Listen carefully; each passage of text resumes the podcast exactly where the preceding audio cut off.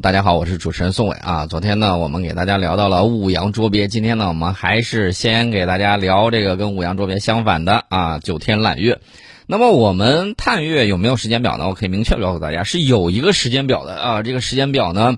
我们是按照相应的步骤一步一步的来。中国探月工程呢，规划是绕落回三期。那么之前呢，我们通过发射嫦娥一号、嫦娥二号、嫦娥三号探测器呢，完成了绕和落这两步。那么今年年底之前，我们将发射嫦娥五号探测器，实现月球的采样返回，完成第三步的回。那么在完成绕落回三步之后，我们还规划的有探月四期。二零一八年十二月发射的嫦娥四号呢，是探月四期的首次任务。在飞行近一个月之后，嫦娥四号探测器呢顺利着陆到月球背面，这个大家都知道了啊，传回了世界上第一张近距离拍摄的月背影像图啊，开启了人类月球探测新篇章。那么后续呢，我们的探月四期要规划论证三次任务。嫦娥六号计划在月球的南极进行采样返回。为什么去这个地方呢？因为美国啊，还有这个俄罗斯啊，都看上这个地方了，说这个地方可能有水冰，所以说呢，去看一看啊，采样一下，看看里面到底有多少水冰，我们得去瞅一瞅，看一看。呃，着陆于月球正面还是背面，将根据嫦娥五号的采样情况来确定。那么嫦娥七号计划呢，开展月球南极资源的详查，对于月球的地形地貌。还有这个物理啊，就是物质成分啊，包括这个空间环境啊，进行一次综合性的探测任务。那嫦娥八号呢，除了继续进行科学探测实验之外，还要进行一些关键技术的月面实验。我们是在二零一六年提出来这个国际月球科研站的这个设想啊，就是未来我们要建这个月球基地，大家得明白我们从什么时候开始计划的？二零一六年。呃，之前呢，这个欧航局啊，就是欧洲航天局啊，他们曾经有一个计划是叫月球村啊，提这么一个概念。俄罗斯航天局也提出来了，说那我到二零三零年之后吧，建立月球基地啊。二零一九年，中国和这个欧洲航天局、俄罗斯航天局啊，初步达成了共识，三方将共同牵头开展国际月球科研站的规划论证工作。也就是说，咱们三家。合力要去做这个东西，什么时候搞定这个事儿呢？计划在二零二一年到二零三零年之间建立一个基本型的国际月球科研站。这个科研站呢，可以支持什么呢？就是有人长时间、大规模的这种科学探测、技术实验呢，与月球资源开发利用相匹配。啊，这是我们啊这个一系列的计划。那么，月国际月球科研站的第一步，就是以中国即将实施的嫦娥六号、嫦娥七号和嫦娥八号任务为基础，并与国际上已经规划的月球探测任务相结合。啊，我们打算就这么做。那么到了第二步呢？这第一步做完，要做第二步。第二步是二零三零年到二零三五年间。我们要建成拓展型的国际月球科研站。那这个科研站呢，除了能实现基本型的科研站的功能之外，还能够满足短期有人值守啊、长期自动运行的这个需求啊。大家可以看啊，有需要更换部件的时候，我们的这个宇航员上去，然后呢做一些科学实验，进行一些相应的维护，然后你就可以下来了啊。长期的话呢，它是自动运行的。那么第三步，这个就。希望啊，有更多的这个科学人员可以长期驻留在这个月球之上。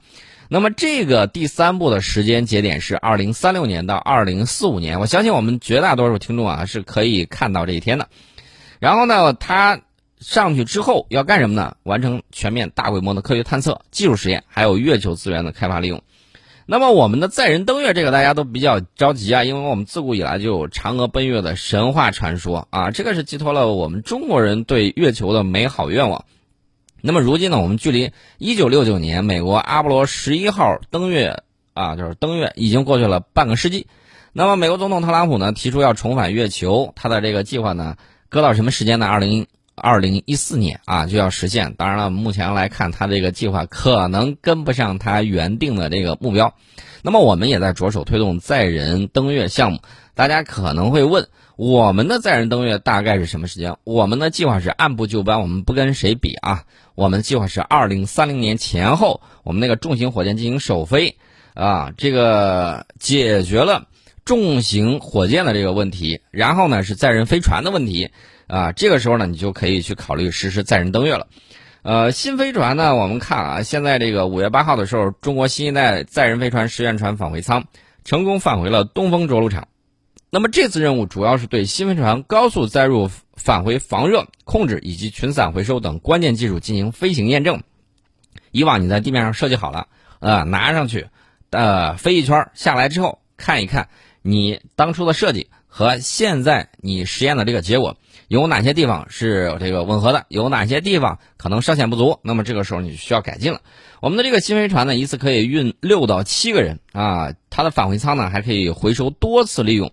所以说呢，未来中国人载人登月将不再是梦想。那么新一代的载人飞船呢，将是全新的天地往返交通工具啊。相比着神舟飞船，我们新飞船可以飞得更远，不仅可以送航天员往返距离地面近四百公里的中国空间站。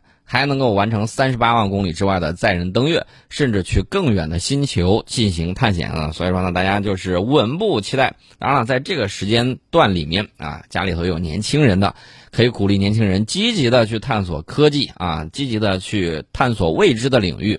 呃，将来呢，说不定就有我们听众之中啊，也许我们的小听众里面就有人执行了这样的这个任务啊。比如说登陆火星啊，比如说更远的，大家千万不要觉得这个是梦想啊！女航天员刘洋就是我们郑州身边的，对吧？就是我们身边人，所以说呢，这个真有可能是实现的。我们昨天在说到这个九阳啊，这个可上九天揽月，可下五洋捉鳖的时候，我们给大家提到了我们的载人呃这个深潜器将赴这个马里亚纳海沟进行科学研究。那么我们。很多人在事后呢就问到了一个问题，说我们为什么要去探索这个无人区呢？不都说无人吗？那个去那儿有什么用处？海底呢蕴藏了丰富的资源啊，探索海洋、保护海洋、经略海洋、建设海洋强国，都和深潜是密切相关的。高技术的深潜装备可以帮助我们更好的去绘制深海的藏宝图。啊，它这个地方呢，应该说是科研的无人区，因为这个。大家都明白，这个水压特别特别强，然后水深特别深，对你设计等等要求都特别的高。你这个时候可以做到，其实大家对军事比较熟悉的也应该明白啊，说明什么呢？说明你这个深潜器最起码可以说明你的技术达到了一定的深度，全球每一个角落、每一个海洋的角落，你都可以进行无障碍的探索啊，这一点就很关键。那将来你的潜艇能下潜多深？呃，跟你的这个技术当然是息息相关的。没有了这种物理上的这个阻碍，你可以对下面进行啊充分的这种探索。以往的时候，人们觉得啊，这个海底水晶宫嘛，对吧？龙王的水晶宫啊，这个地方超高的净水压力，又缺乏阳光，又缺少食物供给，再加上特殊的海底地形，包括剧烈的这个地质构造活动等多种极端环境。那么海面六千米以下应该是一片死气沉沉、与世隔绝、毫无活力的世界。但是，随着人们对海洋的这种探索，这些认识都在被颠覆啊。比如说，以深渊地学、深渊生命科学为代表的深渊科学研究，就代表了当前国际深海科学研究的最前沿啊。全球近年来啊，很多国家陆陆续续开展了很多这种深渊的调查活动，结果呢，发现。深渊里面并不是死气沉沉的一片，而是有很多的新鲜物种啊！以往的人，以往的时候，人们呃见所未见、闻所未闻的东西，包括这个深渊的生物量和生命活力，也远远超过了科学家之前的这个预期。那么，我们之前已经投入使用的，包括有深海勇士号、有蛟龙号等等，那么为全海深潜啊深潜这个器的探索奠定了我们中国制造的基础。那么，全海深。载人潜水器建成投入使用之后，将会创造新的中国深度啊，肯定是能够探底的，这是毫无疑问的。呃，当然了，嗯，说到这儿的时候，我告诉大家，你学这个学这个呃理工科有是一个什么好处呢？就是你有时候可能会有一个小小心愿，你比如说他这个总设计师啊，总设计师这个叶聪，他就说他我我有个小目标啊。他希望今年能够搭乘自己设计的潜水器造访万米深渊。科学家们想下去看一看自己动手打造的这个东西，然后呢，也可以测试测试设备。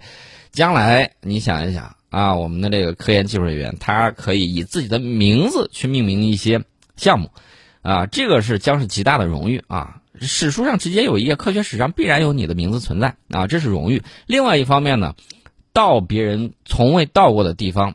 去探索这个人类从未探索过的东西，这种探索探险的这种精神，我觉得也值得称赞。啊，你可以在这个很多人还没有到达的地方，你率先到达了，你想那是一个什么样的感觉啊？相当的这个不一样。我们昨天节目里头呢，还给大家说了，今天我们要给大家聊这个中美人造眼这个技术新突破，这个分辨率呢，说是有望高于人眼啊。这是学术期刊《自然》上面描述了一款仿模仿人眼功能的人造眼啊。它具有非常高分辨率的图像的潜力，有望应用于机器人和科学仪器领域。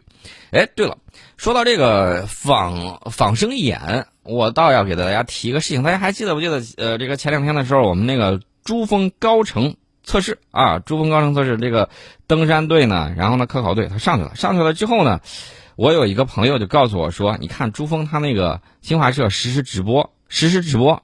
就是云登顶那个世界屋脊的那个，呃，VR 全景摄像头，哎，那个就是他们公司的啊，圆周率公司。然后他就给我讲，你通过这个怎么去看，怎么去了解，这个是史无前例的啊！世界之巅五 G 加虚拟现实移动直播，呃，这个是一款专业的 8K 全景相机。我在这儿提这个东西是要跟大家聊什么呢？一方面。它可以支持 8K 的拍照啊、录像啊、直播等功能。直播啊，一键直播。我前几天我已经这个专门体验了一下，呃，一键直播，你可以直接，我看它里面内置的有这个像微博呀，像其他有一些这个媒体，你点了之后，然后呢就是一个全景的，呃，直播的时候，其他的人呢，他就可以啊通过拖拽这个不同的这个角度，从不同的。这个视频角度看你周围所处的三百六十度这个环绕的这个情况，啊，这个感觉还是很不一样的体验。五 G 时代呢，这个已经到来。那么在五 G 条件下的这个应用，包括会开发哪些新的东西？我们看这个三 G 时代，再看四 G 时代。四 G 时代催生了这个小视频呐，包括其他有一些啊这个 APP 啊一些应用啊，我们在三 G 时代是无法想象四 G 时代。这个带来了翻天覆地的变化，尤其是我们在媒体没有想到新媒体的这个发展，借助四 G 时代的发展，啊，给我们带来了巨大的这个冲击。那么五 G 时代又会带来什么呢？我觉得大家提前思考，提前去介入，那么你将来可能就会在这一次新的啊通信领域的这种发展方面，呃，会谋得先机。这是我们简单给大家提了一点。我们接着说回我们的这个人造眼。这个人造眼呢，人眼的这个视野是比较开阔的。你拿这个摄像机去模拟的时候，感觉还是不太一样，对吧？人眼的分辨率比较高，而且对光高度敏感。这些优势呢，主要得益于视网膜的圆顶形状，以及其中聚焦的这个呃集聚的有大多的众多感光细胞。模仿这些特征呢，是机器人学和这个人工视觉设备的重点和难点。那么在最新的研究之中。科研人员呢提出了一种由高密度纳米线阵列组成的半球形人工视网膜，那么其中的这个纳米线呢是由太阳能电池材料钙钛矿制成的，可以模拟人类视网膜上的这个光感受器。他们把这种视网膜应用到电化学眼镜中，后者呢就能够执行获取图像模式的基本功能。我第一反应就是这个东西能否将来用到机器人身上啊？机器人人造眼。啊，你看的时候感觉跟人类一样的啊。除此之外，它再加上一些这个人类这个眼睛感知不到的一些波段，比如说这个红外区呃红外区间，比如说这个紫外区间啊，那它看到的世界就跟我们人眼看到的更不一样。那么现在实验之中，这个概念验证装置分辨率还是比较低的。因为那个纳米线阵列呢，只有一百像素，每个像素含三条纳米线。但是研究人员认为，他们设计有可能获得比人眼更好的分辨率，因为纳米线的密度可以增加到人眼感光器的人人眼光感受器的这个十倍以上啊。所以说呢，这个人造眼呢，对人眼结构的模仿还是令人印象非常深刻的。《自然》杂志专门为这篇论文呢刊发了一个新闻评论，他说：“这个真正能让。”这款人造眼从众多人造眼设备中脱颖而出的原因是它的许多感官能力比天然视网膜更有优势，啊，比如说这款人造视网膜可以探测到大范围的光强度，从每平方厘米零点三微瓦到五十微瓦，在最低测量强度之下，人造视网膜上的这个每个纳米线平均每秒可以检测到八十六个光子。这个数量是和人类视网膜光感受器的灵敏度是相当的啊，所以你看到这个科技的这个发展呢，还是非常的迅速。那么这种人造眼将来有没有可能为有一些这个残障人士，然后呢提供啊重见光明的这么一系列的这种条件、技术条件？我觉得随着这些技术的这种飞跃，我相信啊将来有一天会实现这些能力。那么自然杂志也评价说，为了提高视网膜的分辨率。需要减少液态金属丝的尺寸，目前液态金属丝的外径约为七百微米，但是理想情况之下应该达到几微米的尺度啊。此外呢，还需要更多的测试来确定人工视网膜的使用寿命。呃，我也希望呢这一项技术能够更早的造福人类。呃，说到这儿呢，我给大家说一个前两天发生的事情啊。三天之前啊，我们从这个中科院微生物研究所了解到。该所的严景华团队、高福团队、王奇慧团队联合中科院武汉病毒所、北京地坛医院、啊解放军总医院第五医学中心以及国家疾病预防控制中心病毒研究所、上海军实生物医药科技股份有限公司等等机构，在《自然》上在线发表了重要研究论文。这篇论文呢，首次报道了在非人灵长类动物实验模型之中，能够有效治疗和预防新型冠状病毒感染的特异性。全人源单克隆抗体作为我国作为由我国自主研发的具有重大临床应用前景的抗体药物，该产品呢已经申请发明专利，并且进入到产业化快速发展的通道。啊，这个中科院研发的抗体能够高效的阻断新冠病毒感染非人灵长类动物。啊，其实呢，大家看前几天有这个文章已经给大家分析了，说这个非人灵长类动物啊。呃，这个美国是比较缺这个东西的，而且呢，这个东西我底下我查了查资料，我了解到，非常的贵。一般情况下，他们先用这个小鼠，再用大鼠啊，这个用这个鼠类来进行这种测试啊。等到真的需要这个更高级别的这个测试的时候，才需要用到这个非人灵长类动物啊，比如说这个猴子。呃，但是它这个猴子这个喂养呢，从始至终它就是需要你必须是遗传很明晰，然后呢。能够啊为这个相关的实验提供这个准确的这种培养啊等等啊，还是要为这些动物啊致敬。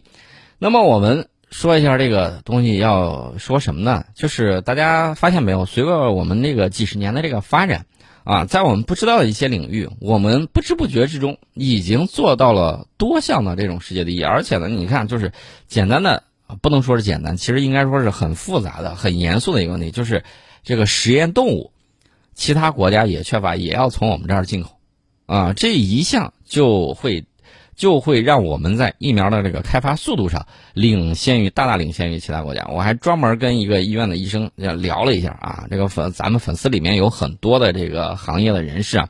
其中有一个医院大夫就告诉我说，是吧？一般情况下，实验室不会用到这些灵长类的这个动物，为什么呢？太贵了，太贵了，还是比较贵的这个东西，啊，所以说呢，这个大家可以看啊，这个东西比较贵重，那么，呃，可以大大加速我们疫苗研究的这个进度。这是我们给大家提到了这个我们中科院研发的这个抗体。那么前两天节目里头呢，我们给大家提到了一个事儿。提到一个什么事儿呢？一个是高超音速飞行器的问题，还有一个什么呢？是美国的这个激光炮的这个问题。大家可能对这个东西不太了解啊，不太了解的话，我们今天专门给大家聊一聊，为什么这个高超音速飞行器和这个定向能武器它会比较紧密的联系？其实它是一个矛和一个盾的问题。那么对于空战来说啊，速度谁快谁的优势更大。那么六代机的这个机载武器追求速度快，这个是毫无疑问的啊。有报道说，美国希望那个供应商呢能够提供速度超过二十马赫的高超音速巡航导弹。前两天我看那个美国总统也出来说了，我们有十七马赫的啊。这个俄罗斯马上说了，十七马赫，我们二十马赫的都不说，你十七马赫出来说什么？呵呵哒了。